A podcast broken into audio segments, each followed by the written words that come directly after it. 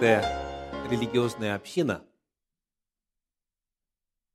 на определенном этапе своего роста и развития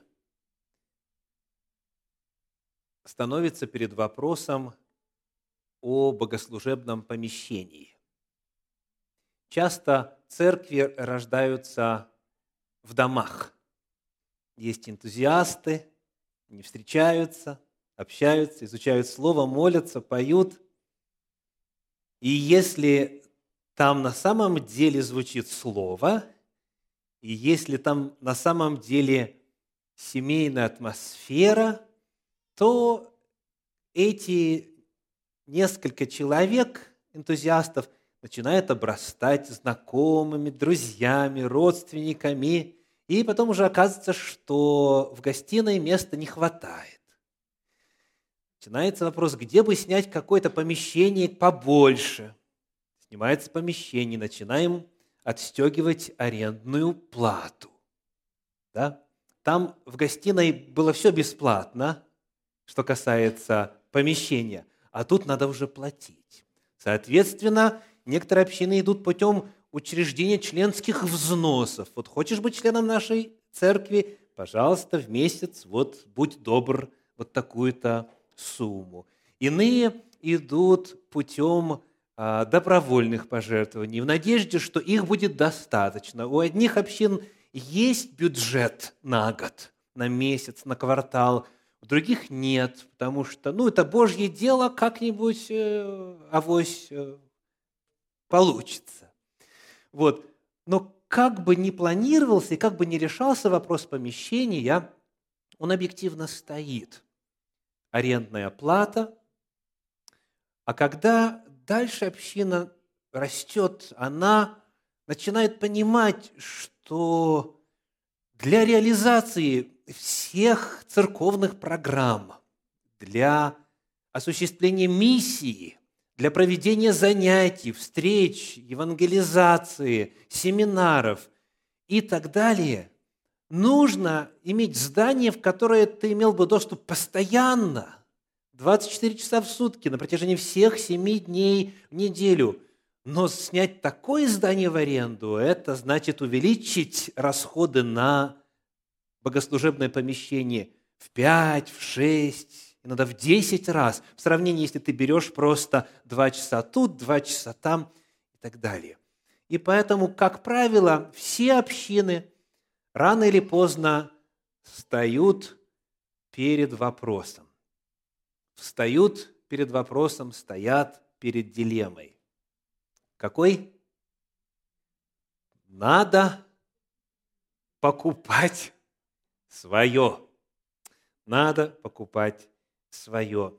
Появляется вопрос о приобретении богослужебного помещения в собственность, чтобы можно было украсить, как полагается, чтобы можно было свет настроить, как полагается, чтобы не было нужды операторам выкатывать всю аппаратуру в начале богослужения, приезжая за час, складывать, потом все сматывать, все провода, чтобы была возможность в любое время, когда хочешь провести любой семинар, любую семейную встречу, молодежное мероприятие, детское, какое угодно, для того, чтобы осуществлять Богом данную миссию эффективно.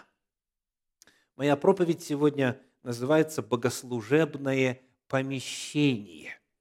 Богослужебное помещение.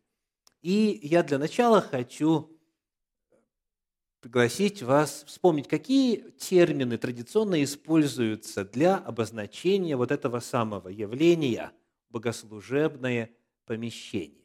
Какие слова какие слова используются, вот, ну, начнем с христианства, для обозначения вот этого здания. Самое распространенное слово – это церковь. Да. Церковь. Церковь, если мы э, откроем словари, например, вот философская энциклопедия говорит, слово «церковь» в христианстве – это название здания, в котором происходит богослужение. То есть есть церковь на такой улице, церковь такая, церковь такая. То есть термин «церковь» в простонародье, в просторечье – это церковное богослужебное помещение. Что это слово означает? То есть, каково происхождение этого слова? Церковь.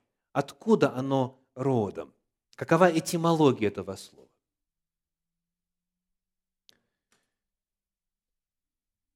Вот есть уже такое русифицированное слово «кирха».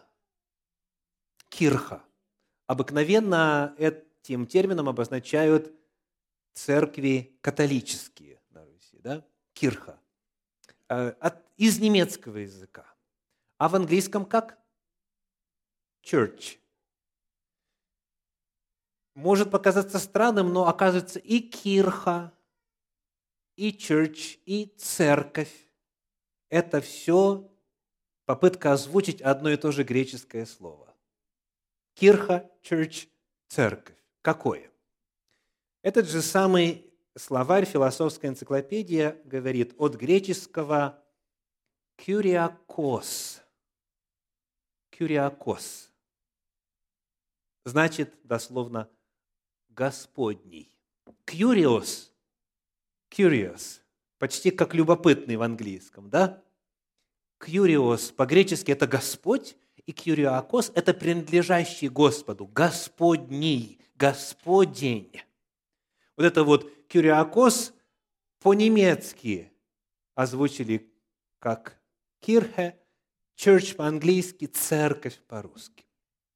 То есть слово «церковь», этимологически говоря, это означает принадлежащие Господу. Вечеря Господня так называется, например, трапеза Господня, день Господень. Это все то же самое слово. И вот получается тогда здание Господне. Вот это первый распространенный термин. Какие еще слова в русском языке используют для обозначения богослужебного помещения? Храм, да? Храм распространено. Да? Что это слово значит? Именно в этимологическом плане, вот происхождение, корни этого слова, изначальное базовое значение. Что такое храма в русском языке? Ну, давайте смотреть словари, толковый словарь Даля. Храм от старого хоромы. Вот и все. Храм – это сокращенное хоромы. Хоромы. То есть, значит, что? Строение. Дословно, жилой дом. То есть, дом, где кто-то обретается. Так? Толковый словарь Даля – это хоромы, жилой дом. И дальше определение храм, храм Божий, здание для общественного богослужения. То есть этимология слова «храм» – это дом, грубо говоря. Храм – это дом. Какие еще есть слова? Какие в русском языке используются слова для обозначения богослужебных помещений в христианстве? Собор есть. Собор, да? Ну, тут даже нам этимологический словарь не понадобится. Что такое собор? Два значения у этого слова. Это собрание. Собор – это большая, большой энциклопедический словарь, это собрание, дальше интересно, светских и духовных чинов для совета и решения важнейших дел. То есть собор – это когда собираются. Те, кто собрался, это и есть собор. Так? А, второе значение этого термина в русском языке Собор – это главный храм города или монастыря, где совершает богослужение высшее духовное лицо.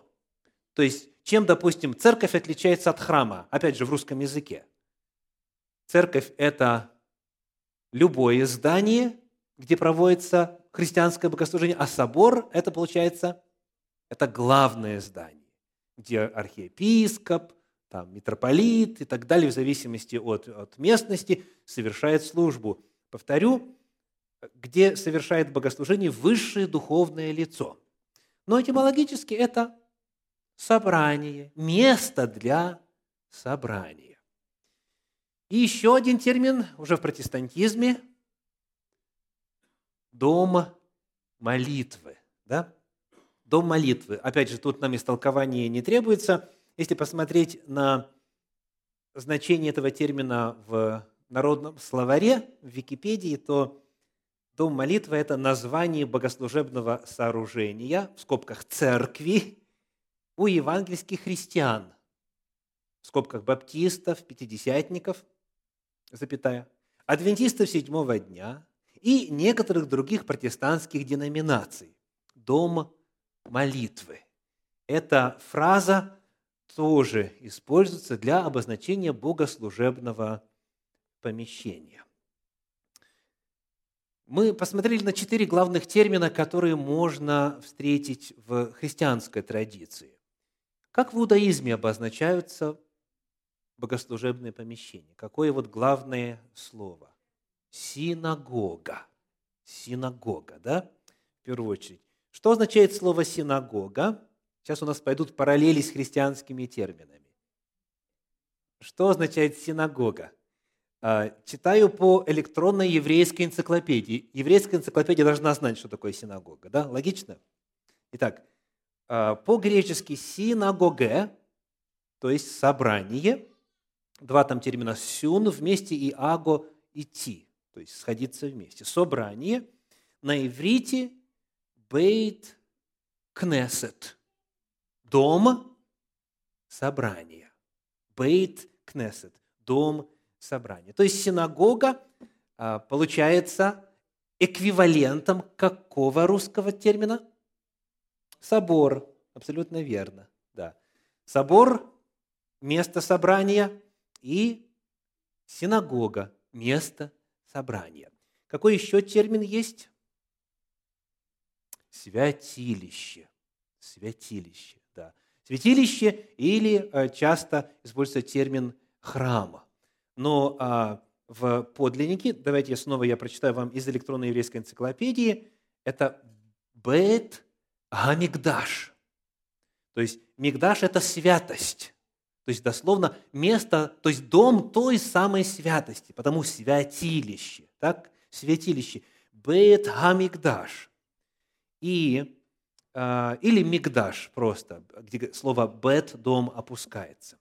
Значение такое – здание, служившее для отправления культа Бога Израиля. Так говорит э, еврейская электронная энциклопедия. И еще одно определение из исторической энциклопедии такое. Значит, святилище – это культовое, жертвенное место. Место совершения в древности культовых и религиозных действий, обрядов и церемоний. Итак, мы вспомнили сообща, как называются богослужебные помещения и что каждое из этих обозначений исторически, этимологически, в корневой своей основе означает. Теперь давайте зададим вопрос о функциях. Чем отличается святилище, синагога, храм, собор, дом молитвы и так далее? Чем вот эти все термины отличаются? Есть ли какие-то различия по функциям? Мы, естественно, будем пользоваться для этого уже священным писанием. Урок лингвистики закончился. Обращаемся к Библии. Книга Второзакония, 12 глава, стихи 13 и 14. 12 глава, стихи 13 и 14. Написано – Берегись приносить все сожжения твои на всяком месте, которое ты увидишь, но на том только месте, которое изберет Господь в одном из колен твоих, приноси все сожжения твои и делай все, что заповедую тебе. Что здесь описывается? Какое место? Святилище. Абсолютно верно. Святилище это место жертвоприношения, это место церемониала, это место воскурения фимиама, это место крапления кровью и совершения целых, э, целого ряда иных вот, ритуальных действий. Написано, приноси все сожжения только на том месте и делай все, что я заповедую тебе делать именно во святилище. Сколько, соответственно, святилищ может потенциально быть, согласно Торе? Только одно. Только одно место. Только одно святилище может быть. Есть запрет на осуществление этих видов служения, включая воскурение фимиама, крапление и так далее, в любом другом месте, кроме одного. Кроме одного. Теперь вопрос. Сколько раз в год а, требовалось посещать святилище? Три раза в год. Некоторые из вас, конечно, удивляются, округлив глаза. Но, значит, правильную тему мы взяли. Только три раза в год. Давайте читать. Книга Второзакония, 16 глава, 16 стих, 16, 16. Ну, давайте возьмем, а, вот так сказать, православной традиции, сколько, какие это, когда нужно прийти в храм? На Пасху, на Рождество и третий раз когда? На Троицу надо идти. Да, Троица или же Пятидесятница, то же самое, да, Троица день. Так, читаем в книге Второзаконие. И, и, знаете, многие радуются, всего три раза. Аллилуйя! Вот три раза сходил, как говорится, выполнил, и все, и спокоен.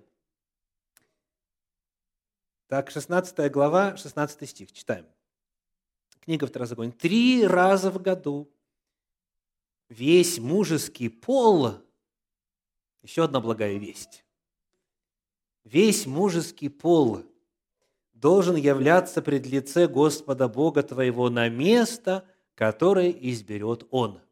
И вот эти три раза. В праздник опресноков, дальше праздник седмиц и в праздник кущей. В чем благая весть? Мы сейчас говорим, утрируя, естественно, и, собственно, немножечко, так сказать, а, полушутя. В чем благая весть? Только мужчины. Представляете? Оказывается, для половины населения народа Божья вообще не было требования ходить. Или было?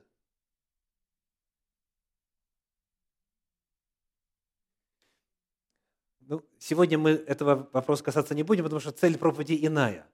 Но важно что увидеть, что святилище, которое часто называют храмом, да, если это уже Бейт Амигдаш, дом святости, да, со времен, со времен Соломона, потом храм Зарававеля, прочее, прочее. А, это место, куда требовалось приходить крайне редко. Крайне редко. Трижды в год, говорит Тора. И то только для мужчин. И вот это все описывало какую эпоху? Эпоху Ветхого Завета, так называемого, да? эпоху до явления Мессии. А вот что произошло в Новом Завете. Послание к евреям, 8 глава, стихи 1 и 2. Евреям, 8 глава, стихи 1 и 2. Главное же в том, о чем говорим, есть то. Мы имеем такого первосвященника, который воссел одесную престола величия на небесах и есть священнодействователь святилища из скинии истинной, которую воздвиг Господь, а не человек. Итак, нужно ли три раза в год собираться на то место, которое изберет Господь, какую-то географическую точку на земле после жертвы Агнца Божия и начала служения Иисуса Христа в качестве священнодействователя. Нужно? Нет.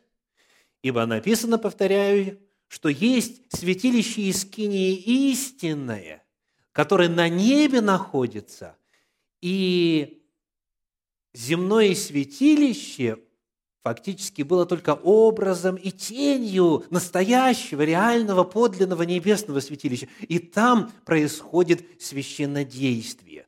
Там, когда мы открываем послание к евреям, книгу Откровения, там возносится фимиам, там золотые чаши, там жертвенник курения. Иисус облачен в первосвященнические одежды. Ангелы облачены в одежду левитов, в льняную одежду. Там и ковчег завета – там а, служение происходит в полном соответствии со всеми законами, которые даны были Моисею на горе Синай. Поэтому, что касается земной проекции, святилища на земле больше нету.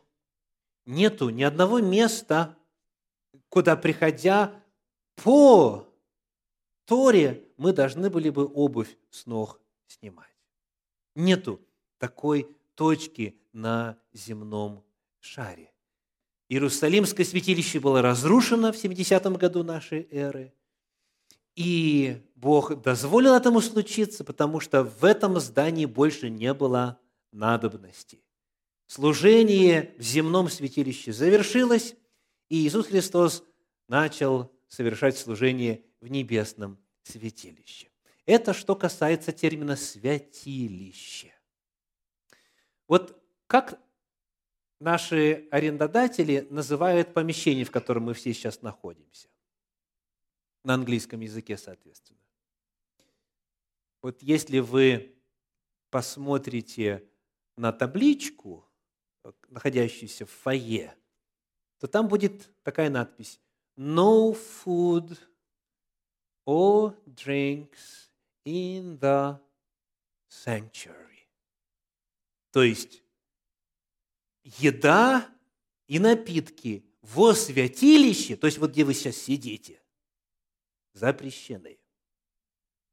И не только в этой деноминации, но и во многих других направлениях христианства, которые на английском языке проводят службу и обозначают какие-то части богослужебного помещения соответствующими терминами, термин «century» что описывает?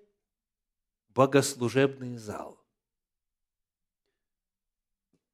Вы понимаете теперь, что это абсолютно некорректно.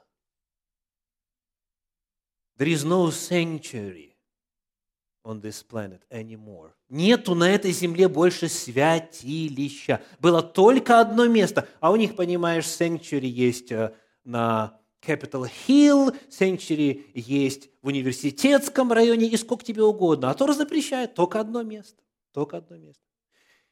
И его нету уже, потому что истинная а, э, жертва была принесена, и служение сегодня производится в небесном святилище, in the heavenly sanctuary. Да? Поэтому термин «святилище» не верен, он некорректен. Его использовать для обозначения какого-либо сооружения нельзя. А это автоматически означает следующее. Как нужно себя вести во святилище?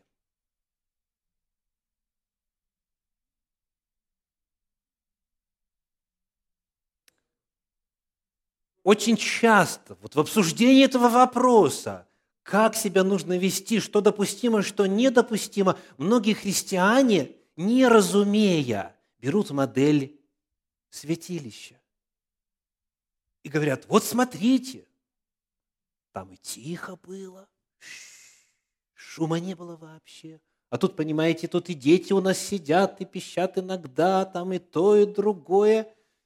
Там не было ударных музыкальных инструментов. Ну, благая вещь в том, что там вообще музыкальных инструментов не было. Там вообще не проводилось музыкальное служение во святилище.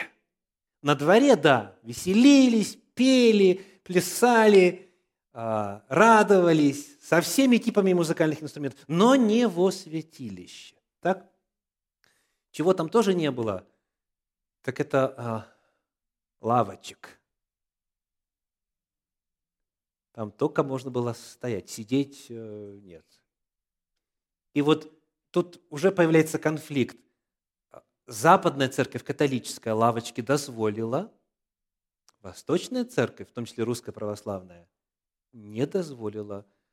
На службе нужно стоять. Есть такая устойчивая фраза «отстоять всенощную», «отстоять обедню», «стоять».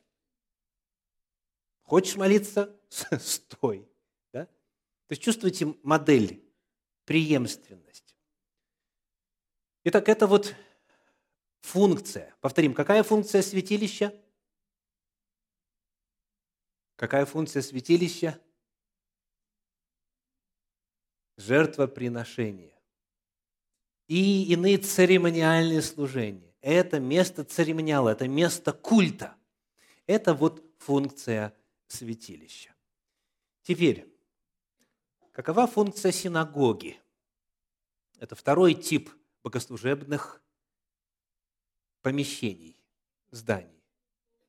Давайте откроем книгу Деяний апостолов, 13 главу, стихи 14 и 15. Деяния апостолов, 13 глава, стихи 14 и 15. Они же, проходя от Пергии, прибыли в Антиохию Писидийскую и, вшедшие в синагогу, в день субботний сели. После чтения закона и пророков начальники синагоги послали сказать, «Мужи, братья, если у вас есть слово наставления к народу, говорите». Итак, какие элементы здесь у нас присутствуют? Чтение закона и пророков из разных разделов Священного Писания. И второй элемент слово наставления. То же самое было и в опыте Иисуса Христа. Евангелие от Луки, 4 глава, начиная с 16 стиха. Он вошел по своему обыкновению в день в субботний в синагогу. Ему подали свиток пророка Исаия. Он прочитал, стоя, а потом сел и что начал делать? Истолковывать. Ныне исполнилось Писание сие, слышанное вами. То есть синагога, она служила другим целям. Там не было ни жертвоприношений, ни воскурения фимиама, ни каких-то церемониальных действий иных. Это было место чтения, изучения священного писания, и это ее главное предназначение. В 13 главе Деяния апостолов, здесь же чуть дальше, в 27 стихе, Деяние 13, 27 написано – Ибо жители Иерусалима и начальники их, не узнав его и осудив, исполнили слова пророческие, читаемые каждую субботу. Итак, вот что мы узнаем. Что оказывается, в синагоге богослужение проводилось гораздо чаще, чем раз в квартал там, или три раза в год. Да? Сколько раз в год? Сколько суббот в году? Столько раз проходило главное богослужение недели. Синагога предназначена не для священнодействия, не для церемониала, не для жертвоприношений, а для обучения, для того, чтобы делиться, наставлять друг друга, общаться и так далее. И вот что теперь важно нам спросить. Скажите, современные богослужебные помещения христиан, преемником чему они являются? Преемником храма или синагоги? Храма или синагоги? То есть дом молитвы ли, церковь ли, вот, э, собор ли – это наследие святилища или синагоги. Вот здесь у нас два пути. Традиционное христианство пошло путем святилища. Традиционный храм христианский устроен из тоже двух частей. Можно сюда дойти, дальше нельзя. Есть святая, святая святых, и есть клир, и есть мир. Вот это все разделение сохранилось. То есть это одна модель. И, соответственно, отсюда и манера поведения, громкость звука, и что можно, и что нельзя, и так далее. Вот в этом помещении. А вторая модель какая? Это синагога. Синагога – это место, где что делают? Собираются для чтения изучения Священного Писания, для того, чтобы делиться наставлениями и так далее. Вот. Ну, естественно, поют, молятся и прочее, но нету, нету церемониала в смысле отправления культа. Нету того, что происходило в храме в Иерусалиме. И вот потому вопрос, чем должна быть богословски и, соответственно, практически, как следствие, чем должна, должна быть христианская церковь, то есть церковное помещение. Что это? Это святилище или это синагога?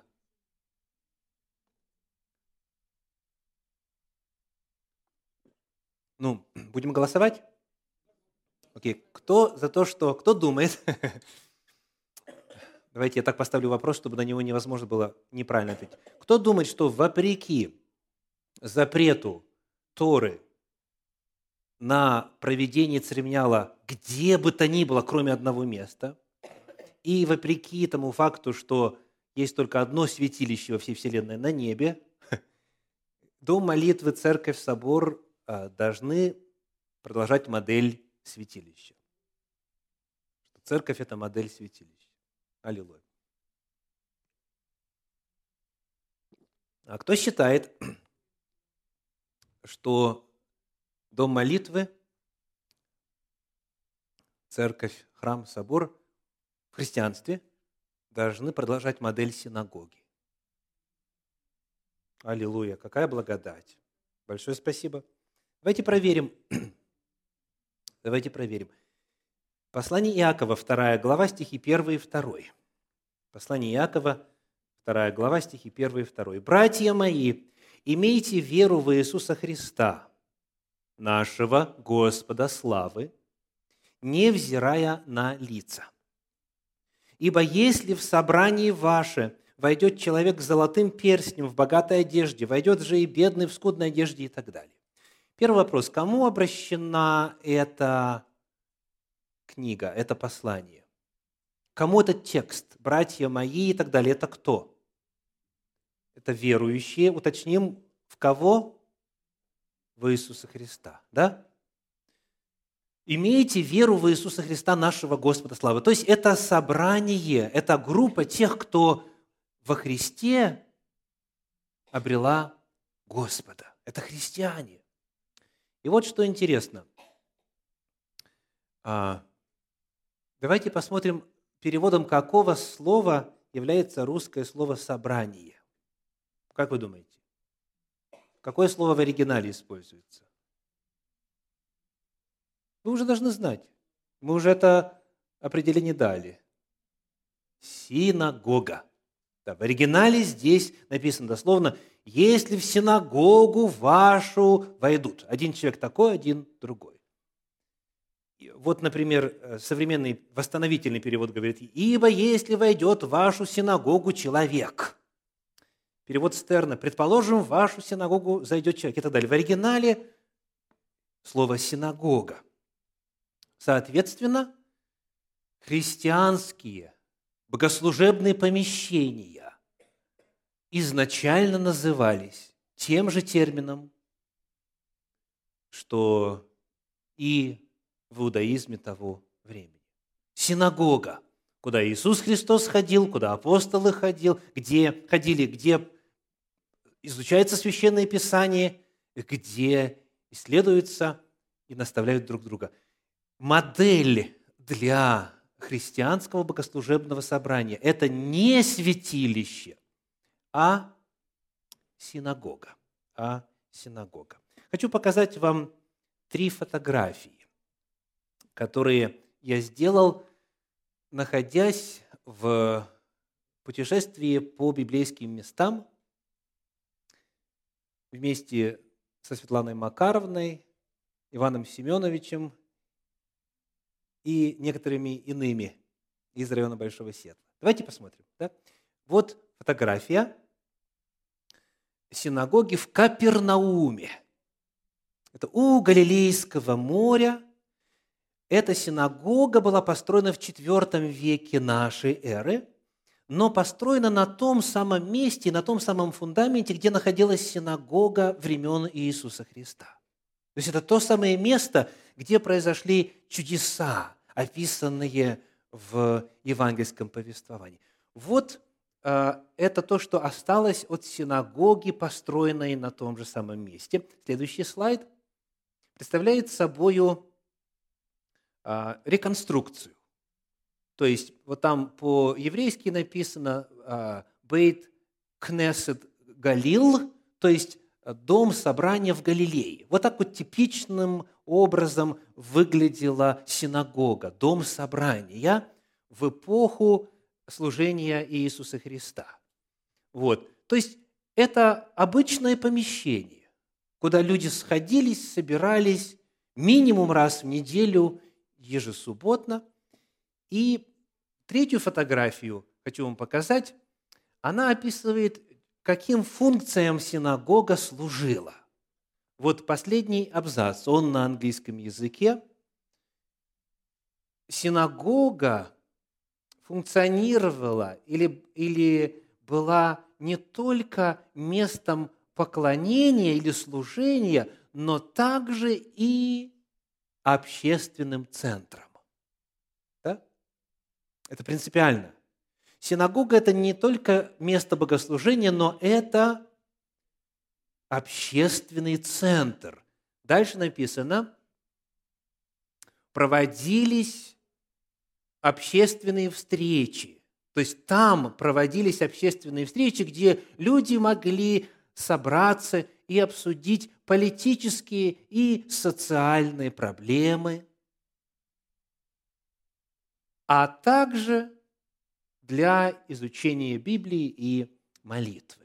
То есть в отличие от храма где все, или святилища, где все было регламентировано, священник не мог сказать, сегодня у меня новое откровение, я пойду другим путем. Богослужение у нас будет теперь иное. Нет, все прописано, все строго регламентировано. В отличие от святилища, для синагоги никакого строгого богослужебного формата нет, кроме того, что это место собираться. Свадьбу нужно провести, членское собрание нужно провести, нужно организовать какое-то социальное мероприятие. Синагога – это место, где это можно сделать. То есть термин «общественный центр» очень точно отражает суть функционального использования синагоги, согласно дошедшим до нас историческим данным. Итак, повторим. Храм – это место жертвоприношения, святилище, да, святилище – это место жертвоприношения, место церемониала, а синагога – это место собрания, обучения, встреч, э, в том числе и социальных и так далее. Вот разница между одним и другим. И христианские богослужебные помещения, они богословски и практически должны быть по модели синагоги. Ну и последний вопрос на сегодня – то, что построить святилище, заповедь есть, мы знаем. Так? Мы знаем. То, что туда нужно приходить мужчинам минимум трижды в год, мы знаем. Вопрос стоит вот какой. Где библейские данные и каковы они о том, что синагога нужна – Нужно ли вообще место для еженедельных богослужений? Собираться в субботу, изучать Библию, молиться, петь, обсуждать и на неделе иные мероприятия проводить. Где в Священном Писании говорится о времени начала? Вообще такого понятия, существования такого понятия, как синагога. Когда синагоги появились? Кто их придумал? Вот такой вопрос мы задаем. И, естественно, как по иным любым другим вопросам, здесь вы встретите разброс мнений. Я хочу предложить вам три отрывочка из Священного Писания на эту тему. Посмотрим на книгу Деяний апостолов, 15 главу, 21 стих. Деяния 15, 21. Написано. «Ибо закон Моисеев от древних родов по всем городам имеет проповедующих его и читается в синагогах каждую субботу.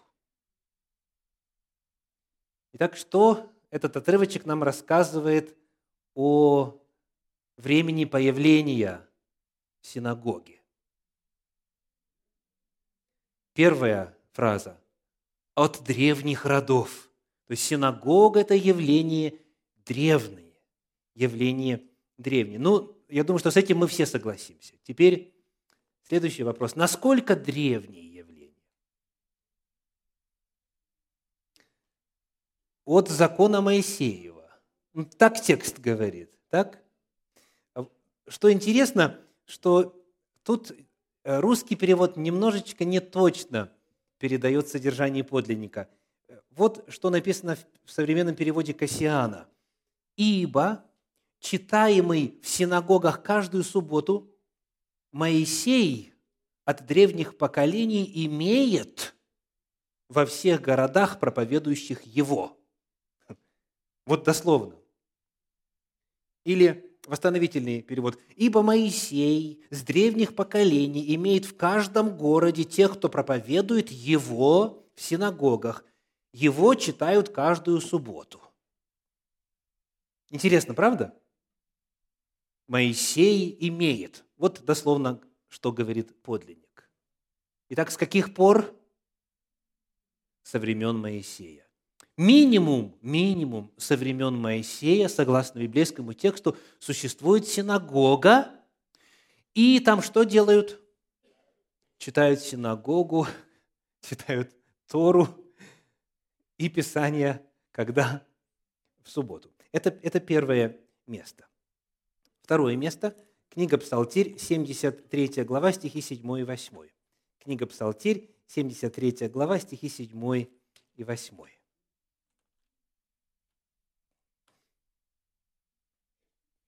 предали огню святилище Твое, совсем осквернили жилище имени Твоего. Это какое здание описывается? Какое помещение описывается?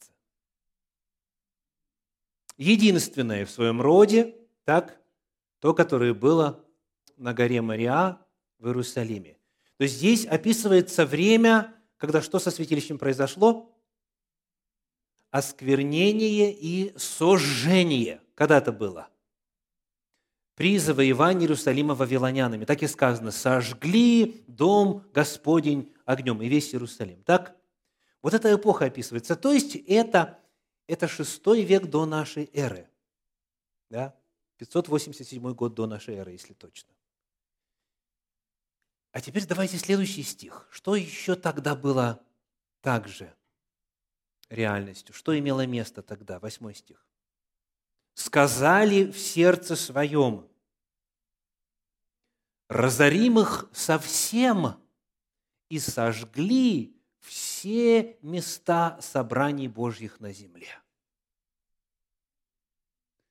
То есть храм – единственное число, а места собраний – множественное число. И сказано, сожгли все места собраний все места собраний. Что такое места собраний? Бейт Кнессет, дом собрания. В некоторых английских переводах так и сказано, например, э, в переводе короля Иакова, «All the synagogues of God in the land» – все синагоги Божьи в той земле, в земле Израиля, в земле Иуды, сожгли, истребили. То есть мы находим, что параллельно святилищу, которое было только одно, и куда нужно было приходить только трижды в год, минимум, естественно, существовали синагоги. То есть их существование засвидетельствовано, по крайней мере, еще до Вавилонского плена. Вы встретите в некоторой литературе идею такую. Дескать, когда храм разрушился, и иудеев увели в Вавилонский плен, им нужно было где-то собираться, и они чесали э, затылок, чесали-чесали и сказали, давайте мы начнем строить специальные дома для этого дела. И начали строить синагоги. То есть есть мнение, что синагоги пошли с эпохи Вавилонского плена, потому что была, была проблема с местом богослужения. И коль скоро не было храма, то тогда синагоги, они стали как бы своеобразной заменой храму. Ничего подобного. Нет. Задается вопрос, а до этого по субботам что они делали со времени дарования Торы на горе Синай?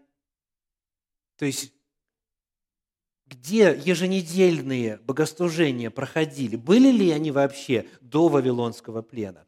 Или эта идея пришла только в Вавилонском плену? Библейский текст нам свидетельствует, что когда произошло разрушение богослужебных помещений, то был разрушен храм, святилище в единственном числе и сожжены места собраний синагоги во множественном числе. Они сосуществовали, потому что у них разная функция. И еще одно место – это книга «Левит». Мы движемся вглубь истории. Помните, какой вопрос мы сейчас разбираем? «Ибо от древних родов Моисей имеет тех, кто читает его в синагогах». Так? Левит, 23 глава, 3 стих. Левит 23, 3. Написано – Шесть дней можно делать дела, а в седьмой день суббота покоя – священное собрание. Это суббота Господня во всех жилищах ваших.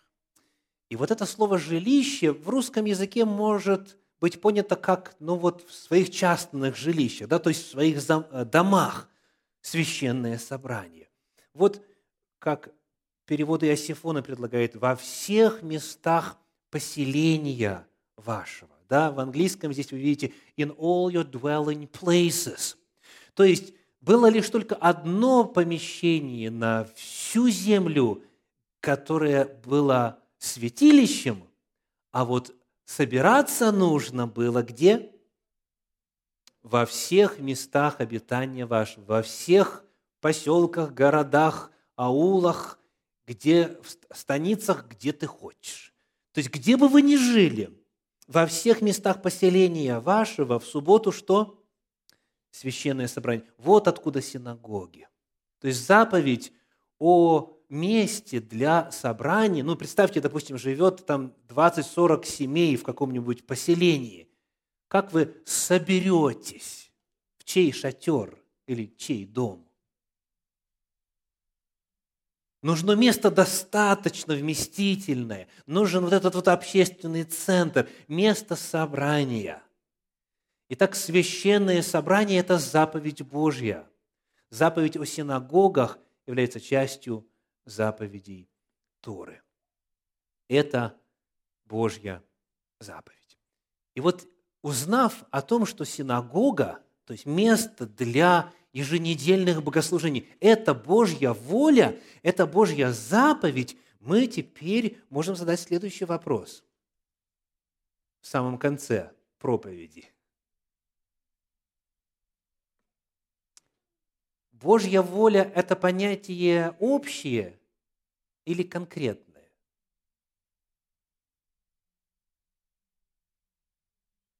Божья воля – это вопрос только лишь принципов или частностей? Я вопрос вот какой ставлю.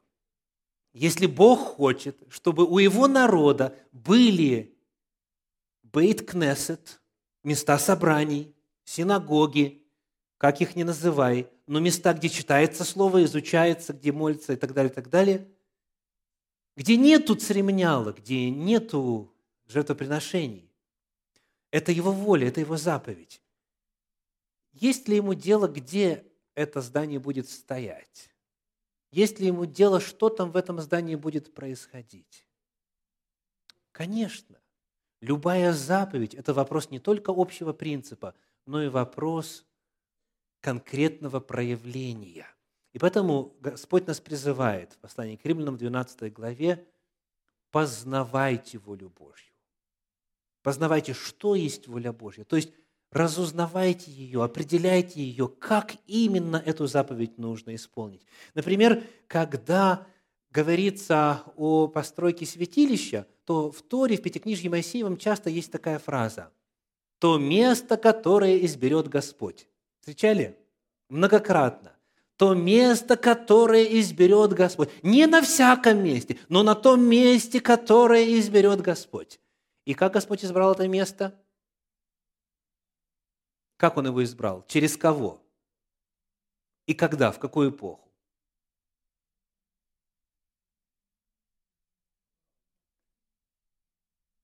Так. Ну, давайте прочитаем. Вторая Паралипоменон 3.1. Вторая Паралипоменон 3.1. Написано, «И начал Соломон строить дом Господень в Иерусалиме, на горе Мариа, которая указана была Давиду, отцу его, на месте, которое приготовил Давид на гумне Орны и Евусияне. В Торе сказано, на месте, которое изберет Господь, будущее время. Пришло время, народ достаточно созрел для этого, хоть уже и пять веков прошло. Тора дана в 15 веке до нашей эры, а дом Господень был построен в X веке до нашей эры. Пять веков прошло. И Господь это место указал. Если что-то является Божьей волей, то Он не оставляет это на откуп человеческой фантазии. Я думаю так, я думаю так, это мне ближе к моему дому, а это мне ближе, и потому давайте будем строить тут или там. Нет. Господь что делает? Ключевое слово. Указывает. Аминь. Если строительство богослужебного помещения для той или иной функции является волей Божьей, то Господь избирает, Господь указывает. И это чрезвычайно важный библейский принцип. Теперь давайте мы еще один вопрос зададим. Вот Господь указал место. Он ведет, и Он определил, что там-то и там-то. И вот когда народ Божий возвращался из Вавилонского плена, вернулось, помните, совсем их крошечное количество. Вернулось людей совсем мало. И у них встал вопрос, а как мы одолеем такой грандиозный проект – Вроде бы такой очень такой разумный вопрос, да? Тут математику включаем. Ну-ка давайте рассчитаем, сколько на всех, сколько на квадратный метр. Не, не получится. Не одолеем. Не по силам. Нас слишком мало. И вот именно так мыслили очень многие, почти все, когда иудеи вернулись из Вавилонского плена. Потому Господь через пророков говорит – Книга пророка Агея, 2 глава, 1 4 стиха. Агея, 2 глава, 1 4 стиха. В седьмой месяц, в 20, 21 день месяца, было слово Господне через Агея пророка. «Скажи теперь Зарававелю, сыну Салафиелеву, правителю Иудеи, и Иисусу, сыну Исидекову, великому Иерею, и остатку народа». Кто остался между вами, который видел этот дом в прежней его славе, и каким видите вы его теперь? Не есть ли он в глазах ваших как бы ничто? Но ободрись ныне, Зарававель, говорит Господь, ободрись, Иисус, сын, Иисус сын Сидеков, великий Иерей, ободрись весь народ земли, говорит Господь, и производите работы – вот эту фразу давайте вместе прочитаем. Ее нам никак нельзя упустить. Готовы? И производите работы, и концовку стиха. «Ибо я с вами, говорит Господь Саваоф». Аллилуйя! Народ, который был не в состоянии, ни финансово, ни в плане а, ресурсов человеческих, ни в плане защиты от врагов, ни в каком ином отношении не был в состоянии одолеть этот грандиозный проект, он слышит от Господа откровение. Ободритесь, весь дом, ободритесь, остаток, ободрись весь народ земли. И что делаете? Что делаете? Работаете. Производите работы, потому что я с вами. Потому что если есть воля на нечто, то есть и необходимое обеспечение для исполнения этой воли Божьей для этого проекта. Аминь. Если Господь хочет, чтобы нечто было построено, Он, первое, укажет место, и второе, что сделает? Обеспечит всем необходимым. Обеспечит всем необходимым. Пророк Захария тоже об этом пророчествует. 4 глава стихи с 8 по 10. Захарии 4 глава стихи с 8 по 10. «И было ко мне слово Господне, руки Зарававеля положили основание дому сему, его руки и окончат его, и узнаешь, что Господь Саваоф послал меня к вам. Ибо кто может считать день сей маловажным, когда радостно смотрят на строительный отвес в руках Зарававеля те семя, это очи Господа, которые объемлют взором всю землю. Какова эмоция Господа, когда Он видит строительный отвес, когда Он видит, что дело сдвинулось с места? Он радуется. Как можно считать день этот маловажным? Как можно считать, что не получится? Как можно считать, что это не по силам, если Господь говорит, я с вами, Господь говорит, я радостно смотрю на строительный отвес. Если Господь что-то дает в качестве предписания – он всегда обеспечивает ресурсами для исполнения этого предписания. А теперь, ну, самый последний вопрос. Помните ли вы, после чего сказаны эти слова? Вот, которые мы только что прочли. Про строительный отвес. После чего? В четвертой главе пророка Захарии есть слова огромной важности и они известны на весь религиозный мир. Я прочитаю два предыдущих стиха, 6 и 7.